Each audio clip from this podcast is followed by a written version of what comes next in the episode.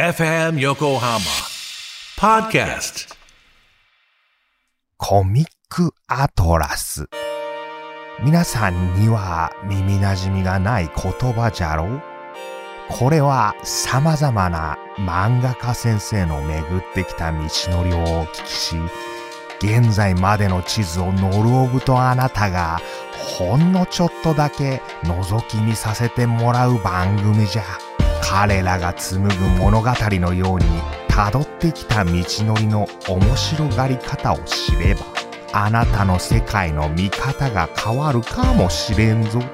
ノルオブと共に様々な世界の地図を収集し、自分だけの地図帳、アトラスを作るのじゃ。今回のゲストは、会える手紙鉢の著者、浅田博之先生。彼らの地図を覗き見する旅へ、さあ、行くのじゃ。よろしくお願いします。よろしくお願いいたします。浅田先生、リモートで出演いただきまして、ありがとうございます。ありがとうございます。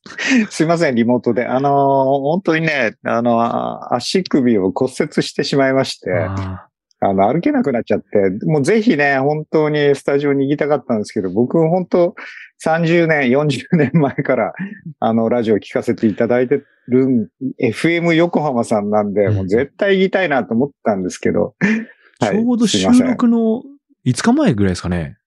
ぐらいですね。やってし、やってしまいまして。ちょっと、もうそのニュース聞いた時もう震えちゃって、骨折大丈夫ですか？みたいになっちゃって。えーめちゃめちゃ痛いですけど。痛いですよね、はい骨折。転んじゃって、あの、駅で転んじゃって、ちょっとね、子供と一緒に、あ、早く降りなきゃっていう時になんか転がっちゃってですね。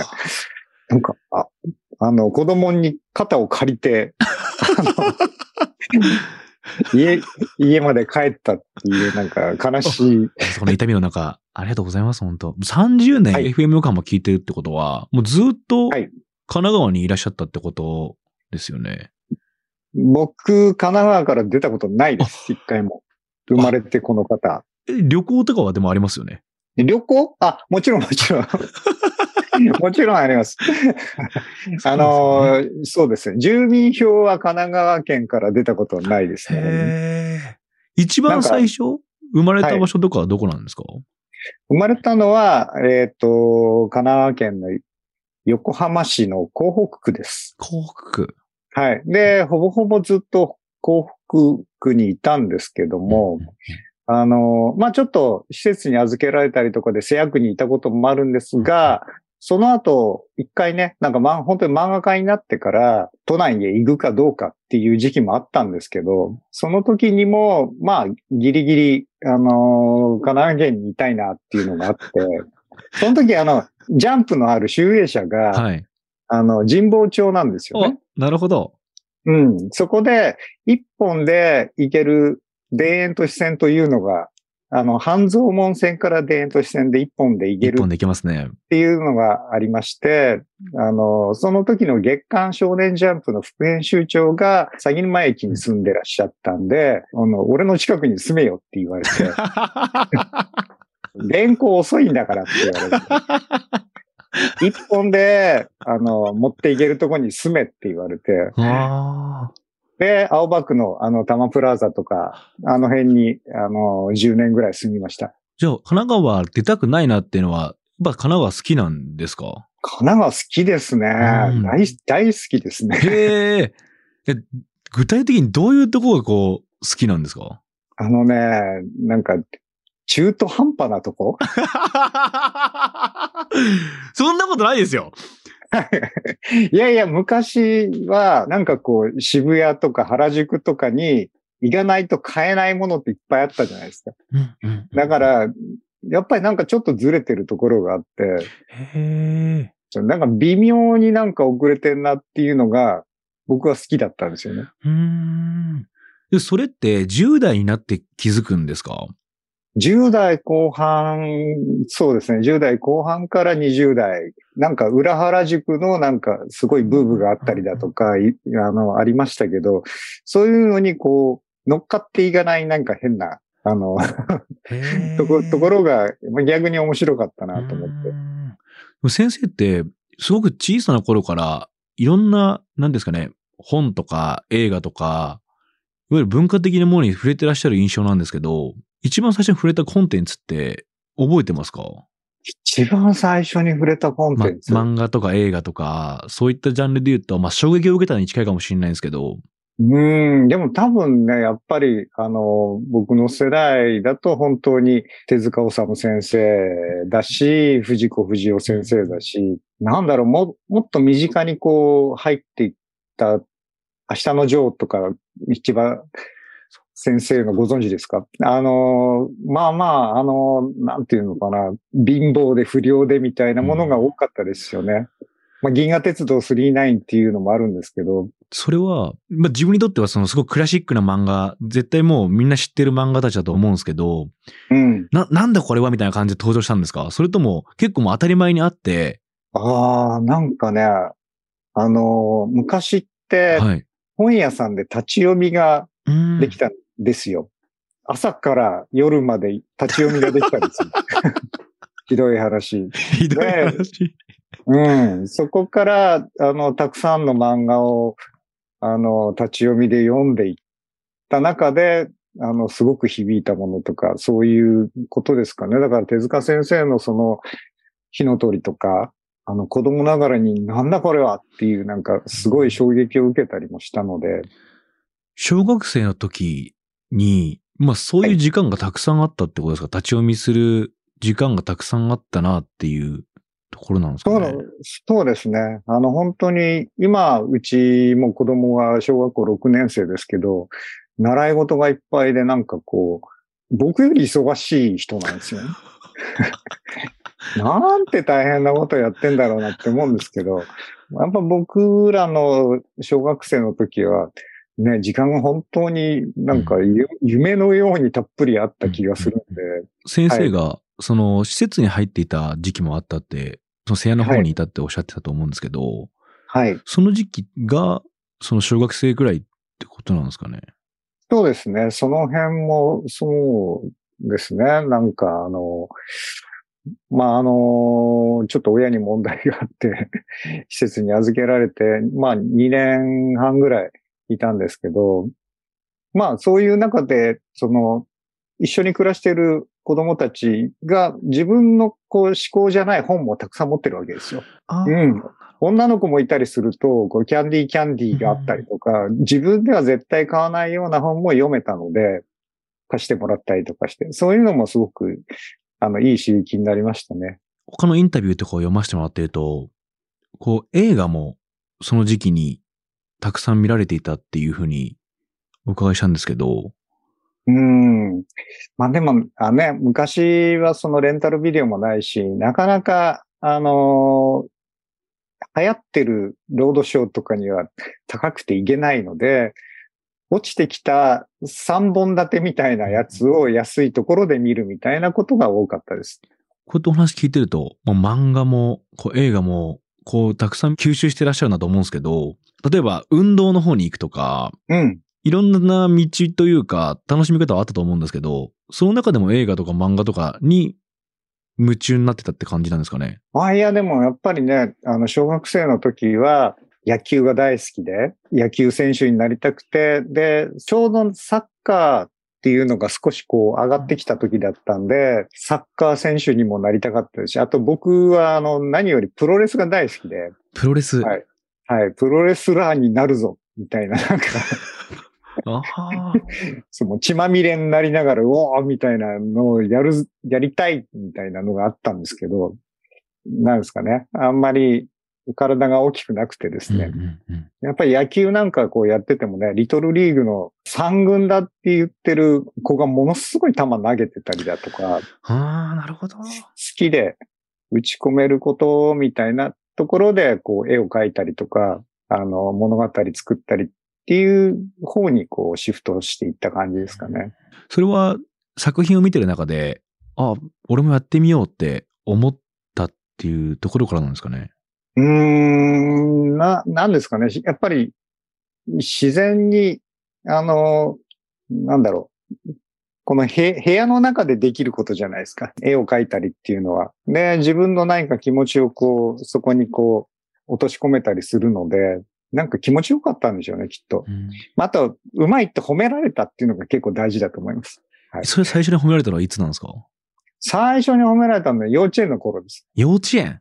うん。幼稚園の時に先生に、あの、小沢くん絵がうまいねって褒められて、多分そこでスイッチ、なんかのスイッチが入ってたと思います。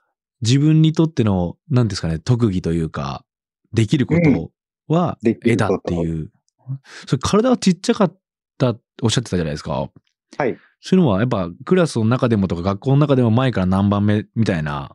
そうですね。割と前の方だったと思いますし、やっぱりね、なんか、あ家庭環境が良くなかった、キュウリばっかり食ってたんで、なんかね、あんまり大きくなんなくて、水分ですもんね、キュウリはね、やっぱ。なるほそうそうどな。な夏野菜ですからね。夏野菜確かに、このシーズンに一番いいと言われてる、ちょっと家庭のお話させてほしいなと思うんですけど。はい。親元にいて、で、一度施設に入る。はい。どのタイミング、何歳ぐらいの時にその施設の方に行ったんですか？えっと、小4の終わりぐらいから6年生の卒業までですね。?2 年間？うん。いわゆるでも思春期っていうものが入る時期ですよね。うん、そうですちょっとね。大人になっていくというか、うん。その時、共同生活をしてるってことなんですかね？そうです、そうです。あのー、6人部屋で暮らしてました。6人部屋。6人部屋で。その中で、学年とか一緒なんですか？あ、学年もバラバラで、あの、し下の子の面倒を見なきゃいけなかったりとか、あと、隣の部屋が女子の部屋だったりとか、なんかこう、いろいろな何かがこうあります。確かに。ちょっと大人びてしまいそうな環境だなと思うんですけど。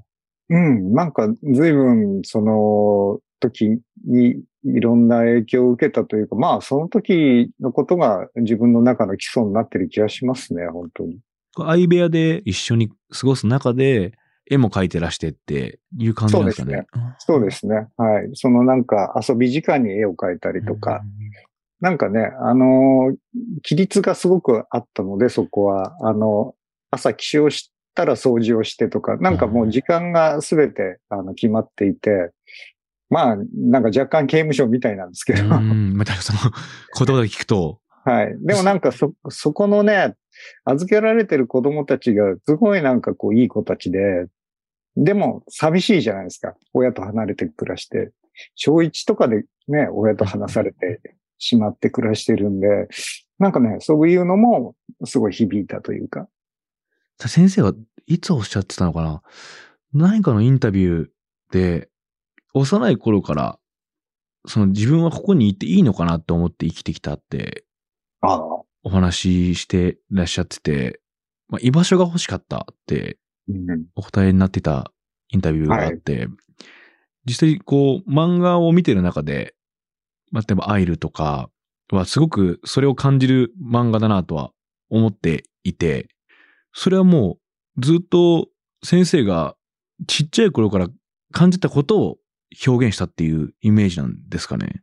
そうですね。本当にそうだと思います。あの、まあ、ずーっとね、自分はね、どこ行ってもよそ者だなっていうふうに思って、まあ、割とね、今でも、この鎌倉市に横浜市から、あの、引っ越してきて、それもずーっと思ってるんですよ。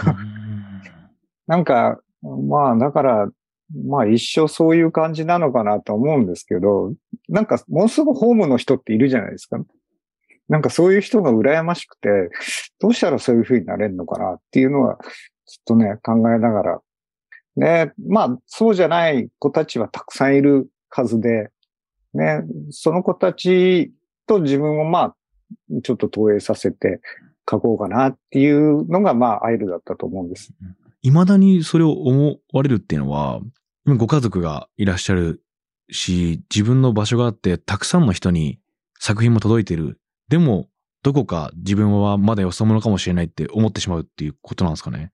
うーん、なんですかね。なんか読んでいただいてる方とはものすごい繋がってる感じがすごくするんですけど、あの、まあ、単純にこの場所で生きていて、あの、コミュニティにしっかり入れてないっていう、なんかそういう疎外感的なものっていうのがなんかずっとあるのかなっていう気はしてます。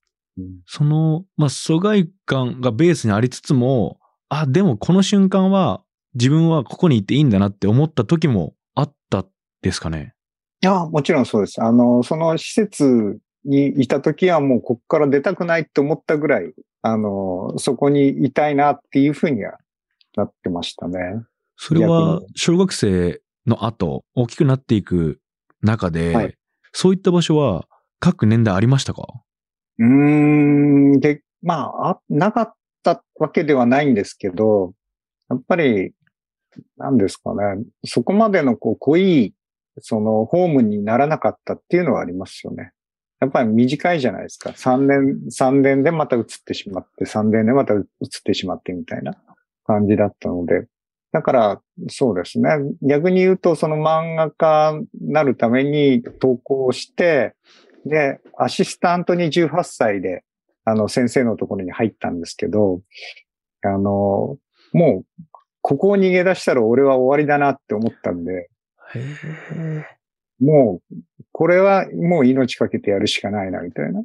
ここを逃げ出したら終わりだなと思ったっていうのは、その環境が良かったってことですか？それとも自分の中で、その、今、自分の状況から抜け出すためには、ここでしっかり基盤なきゃダメだなって直感で感じたっていうところなんですかね？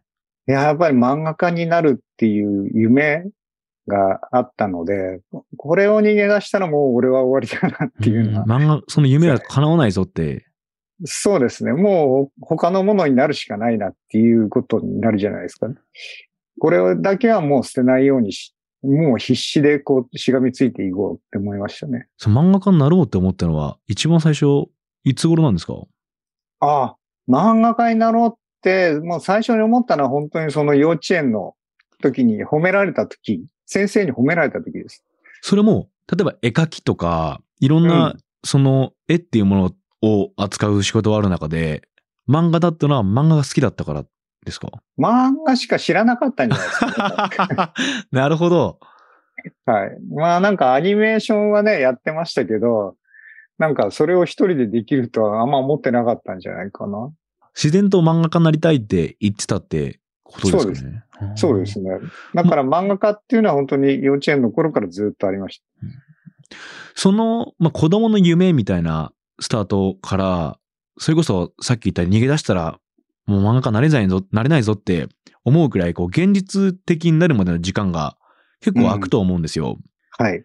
本当に筆を取るぞって、こう決めれたタイミングっていうのは、いつ頃なんですか？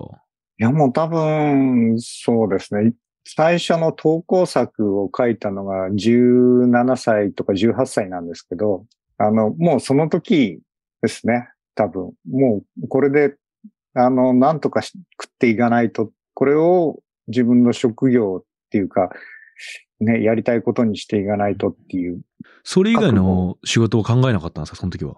まあ、バイトとかね、いろいろやってましたけど、すぐ辞めちゃうんですよね。それはまたどういう？ああ、でも結局やっぱ本気になれないっていうか、あの、別に自分がやらなくてもこれいいんじゃないっていうなんか、そういうことだったと思うんですけど、いや、うん、だ、ダメな人だったんですよ。逆に17歳までの期間で必死になれたことってあったんですか？あえっとね、あんまりないですね。へー うん。あの、オートバイが好きだったりとか、うーん、なりましたけど、ただね、それで何が将来に結びつくかっていうとそういうわけではない。ただ逃げ出してただけだと思うので、そうやって向き合ってなんかこう、やったっていうのはやっぱ、まあまあもう本当に自分には漫画しかないんだなっていうふうには、もう17、8ぐらいには思いましたね。ずっと絵を描いてらっしゃったってことですか？その、小学生、いや、もっと前か、幼稚園から。うん。絵はね、ずっと書いてました。それをどっかに発表するでもなく。はい、あの僕より上手い子はあの必ずいましたし、あの、そういう中で、ただ、ななんていうのかな。絵は2番目だけど、漫画として描いたら俺は一番だぜ、みたいな。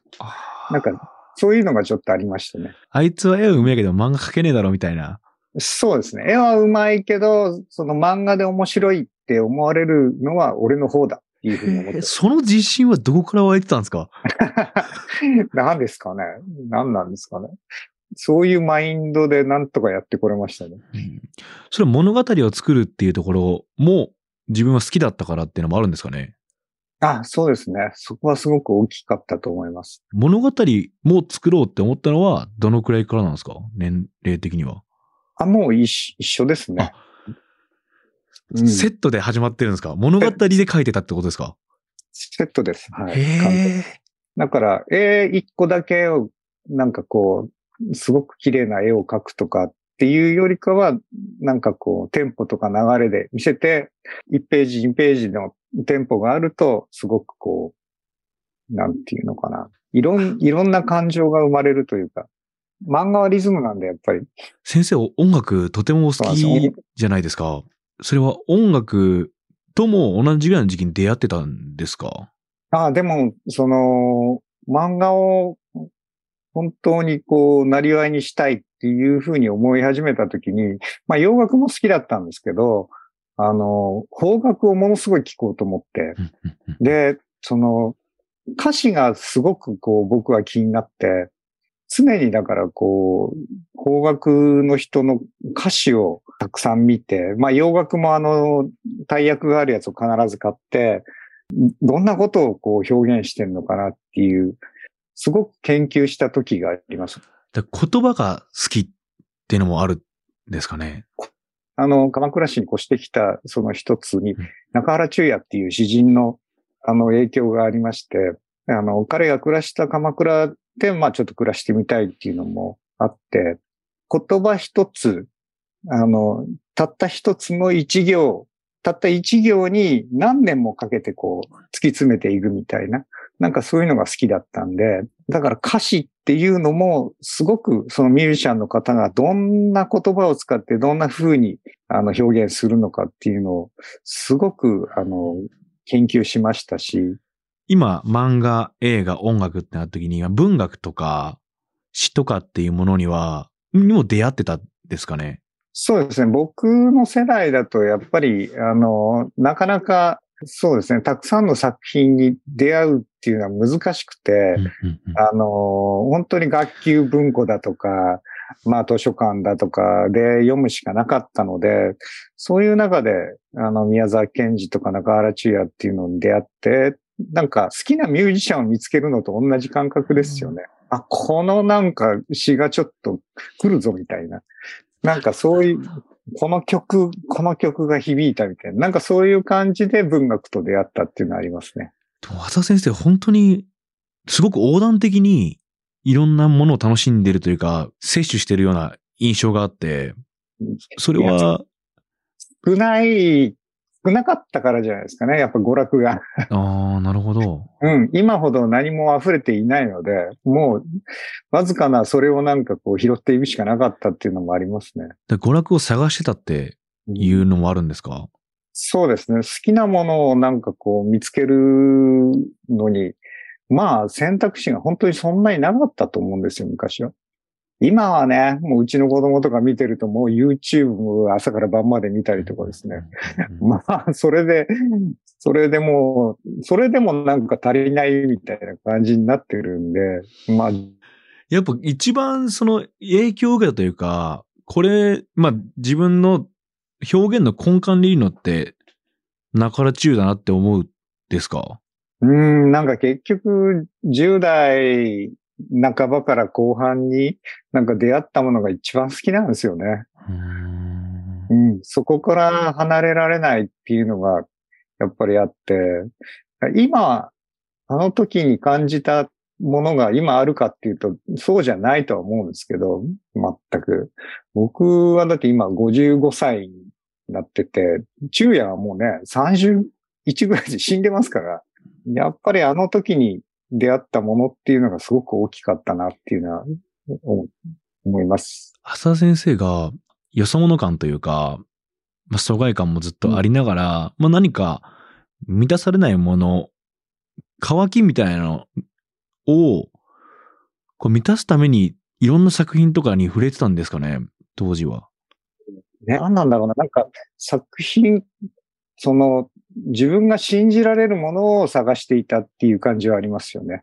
その映画にしろ、その言葉にしろ。それは周りの、こう、例えば大人とか、そういう先輩とか、そういった人たちにはなかったからってことですか？ああ、うん。もしかしてそうかもしれないですね。そこまで、こう、そうですね。そうかもしれないな。なんか、そうですね。あの、提示してもらってたらもしかして違ってたかもしれないんですけど、うん。そういうところで探していたところはありますね。逆にこう、周りに話してもなかったりしたんですかねその自分の内面とかを。開示する場所がなかったというか、開示する人みたいなのを定めてなかったってことなんですかね。かもしれないですね。うん。って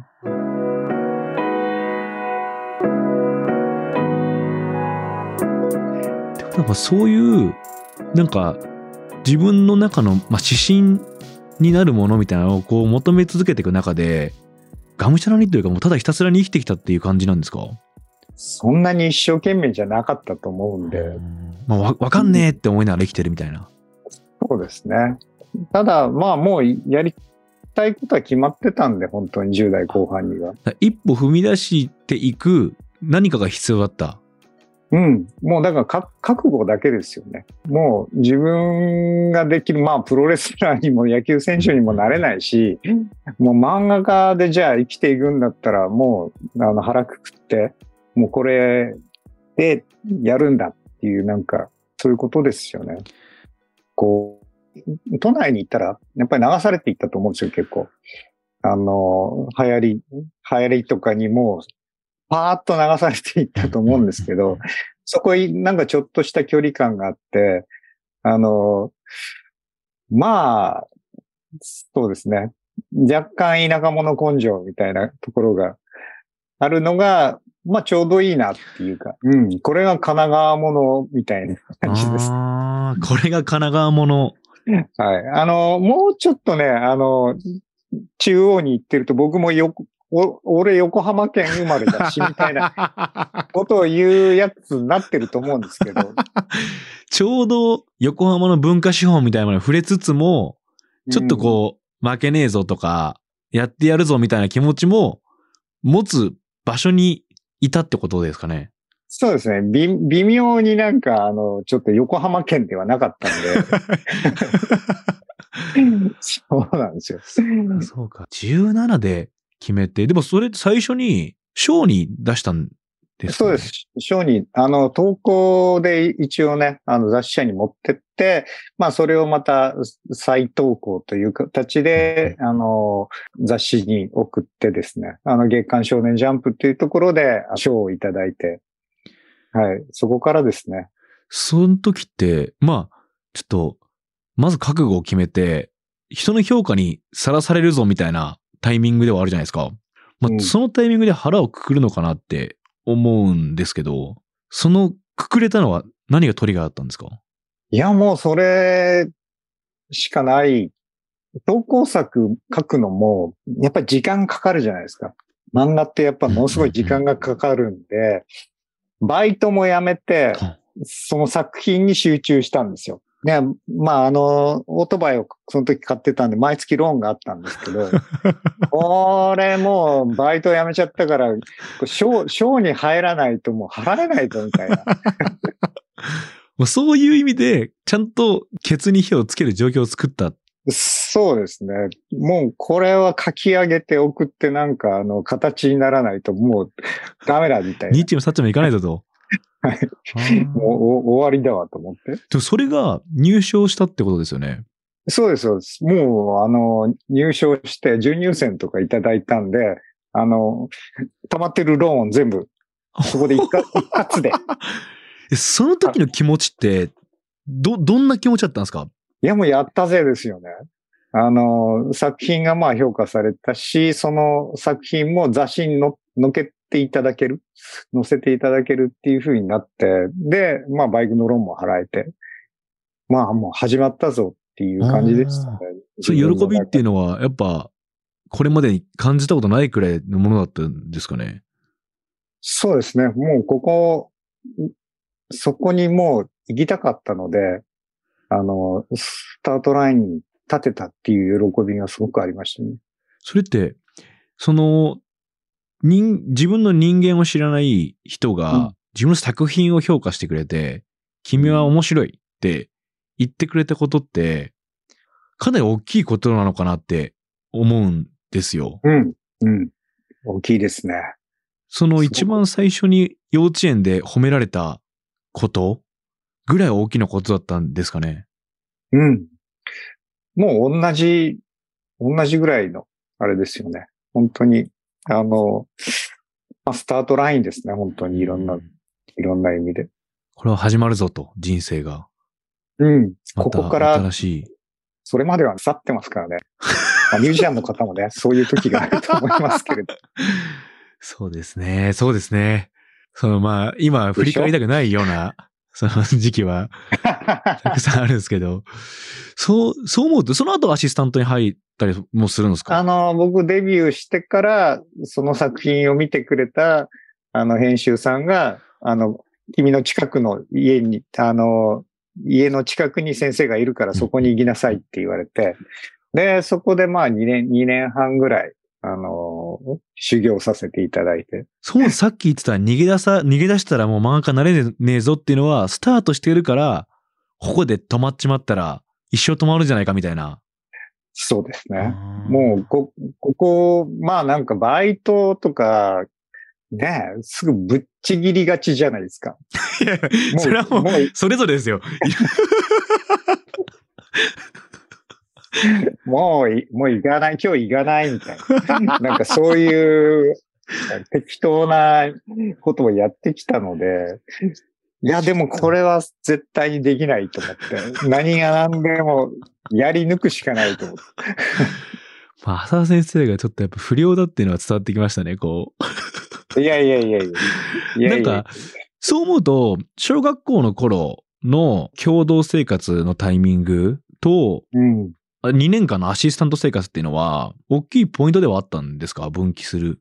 そうですね。やっぱりでもアシスタントって、ものすごい濃密なんですよ。うんうん1ヶ月あったら、25日ぐらい先生の家に泊まってて、ほぼ、あのーまあまあ、昔、今と違ってですね、昔あの、ブラックな企業、企業ですので、80時間ぐらい起きてて、うにに 2, 時間寝て、その後70時間仕事して、また2時間寝てとか、あのー恐ろしい生活があったんですが、その時に、やっぱり、その一緒に働いてる、そのアシスタントやってる子たちとか、で、ずーっと、やっぱもう漫画の話しかしないっていう、なんか、うんそのなんか2年半ぐらいもう漫画のことしか考えてない、どうやって漫画家になって、どうやったら面白い漫画が描けるのかみたいなことしか話してなかったので、うん。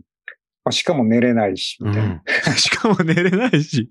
まあ、ほぼ共同生活に近いですよね。その状況って。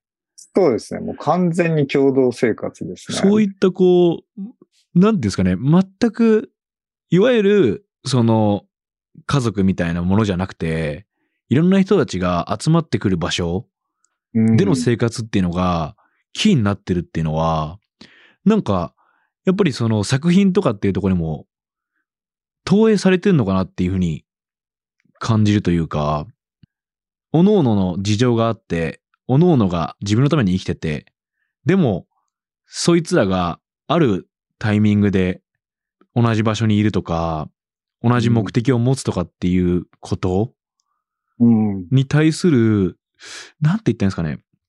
先生の中でのひ光というか、きらめきというか、そこに対する希望みたいなものがあるのかなっていうふうに感じたんですが。あのーそうですね。みん、みんなだから目標同じ漫画家になりたいっていう人たちが集まってるわけじゃないですか、常に。で、その中でまあ考え方がそれぞれ違ったりとか、なんか俺はこういうのが正しいと思うみたいなやつがいたりとか、全然違うよみたいな。なんかそういう、あのー戦いもあったりとか、お前間違ってるみたいなのもあったりとか。なんかね、そう、でもずーっと漫画の話なんですよ。うーん。うん。漫画のことだけを考えて生きて、他のこと本当に何にもなくて、うんもうご飯食べたら漫画とか、もう常にずっとそういう状態だったので、あれはすもうすごい長い合宿でしたね。長い合宿ですよ、2年間も。しかも、はい睡眠時間考えたら、2年を超えてる可能性ありますもんね、その活動時間で言うと。活動時間おかしいですよ。昔はね、本当にそれがあっても当たり前だったんですよね。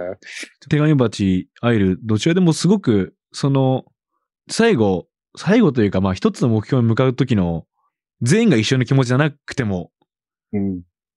いいというか、なんかその感覚っていうのは、あんまりこう、体験したことない感覚だったんですよ。ああ、そうなんですか。全員の意思が違うけど、な、なぜか、あ 走るとか一緒みたいな感覚っていうのはそういうとこなのかなっていうふうに、こう今話しながら思ったというか、なんかうまうまく言えないですけど、そうですね。あのーそこまでのこう、足並み揃えたチームで生きてきてないっていうのはあるかもしれないですね。確かに。それぞれの考え方があって、でも、なんかこう、同じようにね、踏み出していこうよみたいな。うん、なんか、そういうのはあるかもしれないですね。漫画家ってやっぱり、あのー個人のものなので、本当に、なんていうのかな、それぞれや、やってる、それぞれやってる感がすごいあって、うんうんそう、だからダメなんだよとかいう話にもなるんですけど。なんか、先生が手紙鉢を書かれているときに、はい。必ず、まあ、コミックスの頭のところで、すはいべてに先立つものは心だっていうのが始まると思うんですけど、はい。それは先生にとって、心っていうものがとても大事だなっていうことを感じたから、うん。そういったものをその一番のモチーフにして、すべてに先立つものっていう言葉がすごく、その印象的だったんですね。ああ、ありがとうございます。それはど、どんな、どういう先生の中でも経験なのか、いろんな咀嚼があったのかなっていう。うん。あのーまあ、そうですね。手紙町っていう作品は、ちょっとジャンプっぽい漫画を書かなければっていう使命の中で書いたものなんですけれども、でも自分に寄せたら戦いのバトル、そのババトルの面白さとかって、あんまり得意じゃないんですよ、僕は。だから、な、何ができんのかなっていうところで、心っていうモチーフを出して、それが、まあ、あの、核になったんで、うんもうこれは、あの、心の物語だけにしようと思って、まあ、あれは、だから、心が基本に全てにあるっていうのは、もう最初から最後まで、この物語の全部ですっていうことなんで、うん。ずっと頭に入れてたんですけど、バトルを描くのが別に得意じゃない。でも、その時に心をモチーフにしようって、自分の大事にしてることだから、これなら伝わるだろうっていう感じなんですか？その、さっきおっしゃってた、ジャンプっぽい作品にしようって思う時に、ジャンプっぽい作品っていうところと、浅田先生自身の人間っていうところが、こう、当たる部分が心だなって思ったってことなんですか？あ、うん。本当にそうです。あの、心をモチーフにバトルをするんであればできるなっていう。そこですね。なんかあの、ね、能力バトルみたいなものってすごく当時流行っていて、もうちょっとししっとりとして、なんかこう、染みるものにして、だからバトルがメインじゃなくて、バトルが終わった後、その何か心が見えて、そこをメインにしたいっていう。だから、本当に戦いはメインじゃない漫画だったんですよね。まあそこが、あの、あんまり良くない。ジャンプ的には良くない。そんなことない、そんなことないです。手紙鉢をお書きになったのおいくつぐらいなんでしたっけ？手紙鉢は、えっとね、アイルが終わってからね、36、7ぐらいだと思うんですよ。だから、もう割と最後の少年漫画かなって思いながら、はい。まあそっからね、あの10年ぐらいやるんで、だから、ちょっとね、ちゃんとお茶の間に届けたいというか、大人の、大人も子供も楽しんでもらえるといいなっていう感じでちょっと考えたんですけどね。はい。実際こうお子さんが手紙橋とかって読んだりされたんですか？読んでないです。え、読んでないんですか？読んでないです。それは読ませないんですか？いや、あんま読んでほしくないかなって気がしますけどね。まだ、まだいいかな。あー、なるほど、なるほど。はい。すいません。これで絶対聞きたかったことが一個あって、はいえその、うんペッツのコメンタリーでうん。先生書かれてた自分の人生において人の嫌な部分をたくさん見てきた。だからそれを書くのに何の喜びも感じない。人はみんな本当は優しいよって書きたいのはそれだけかもしれないっておっしゃってて、はい。先生が、まあこれまで、まあ今回全然話してないこともたくさんいろいろあったと思うんですけど、うん。それを書かずに、描かずに、いや、人優しいんだよって、こう伝えたいって思うのって、何が根底にあるんですかね？いやー、うーん、なんか、まあ、ダークなものも面白いっちゃ面白いですけど、まあ、それを描く人はたくさんいるじゃないですか。かそれをまあ、あえて、自分は突き詰める必要はないと思っていて、まあ、できるだけ、うん、まあ、うん、いや、難しいけど、いい、も、もっといいもんだよっていう、その人は、っていうのを書きたいなっていうのは基本的に僕にはありますね。それは先生が受け取ってきた作品からそういうものを感じたからですか？あそれもあると思います。少年漫画ってそういうもんなんで、まあもちろんそのね、あの影の部分はたくさんあるんだけども、まあ一番大事にしてるのはその前向きな何かがそこにあるっていうのが大事だと思っているんで、まあだからこれは僕は少年漫画、まあジャンプっていう場所で書いてきた時にもう、もうこれしかなんか書きたくないなっていうふうに思ったものでもあるんですよね。表には出してないけど、ものすごいダークなもののネタを書いたこともあるんですけど、うん、なんか出すべきじゃないなっていうか。それは最初にジャンプっていう場所を通ったからなんですかね？うん、多分でもそれは自分が少年時代に読んだ、その作品から受けた影響だと思います。うん、単純に。うんやっぱそこで自分がパワーをもらってた。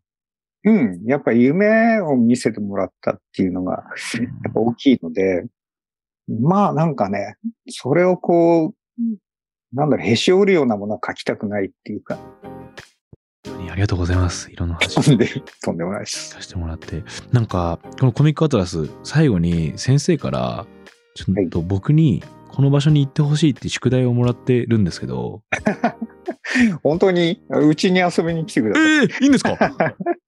もちろんです。ええあのね、えっと、でもね、鎌倉、さっき、でもね、昼夜の話したから、はい。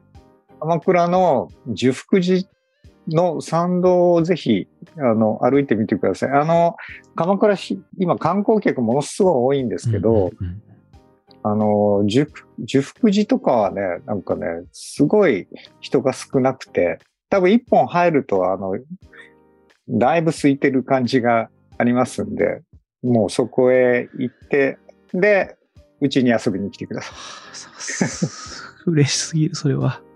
十福寺、承知しました。はいちょっと、まずはそこに行かしてもらって、先生のとこに行かしてください。ぜひぜひ。今日本当にありがとうございました。ありがとうございます、本当に。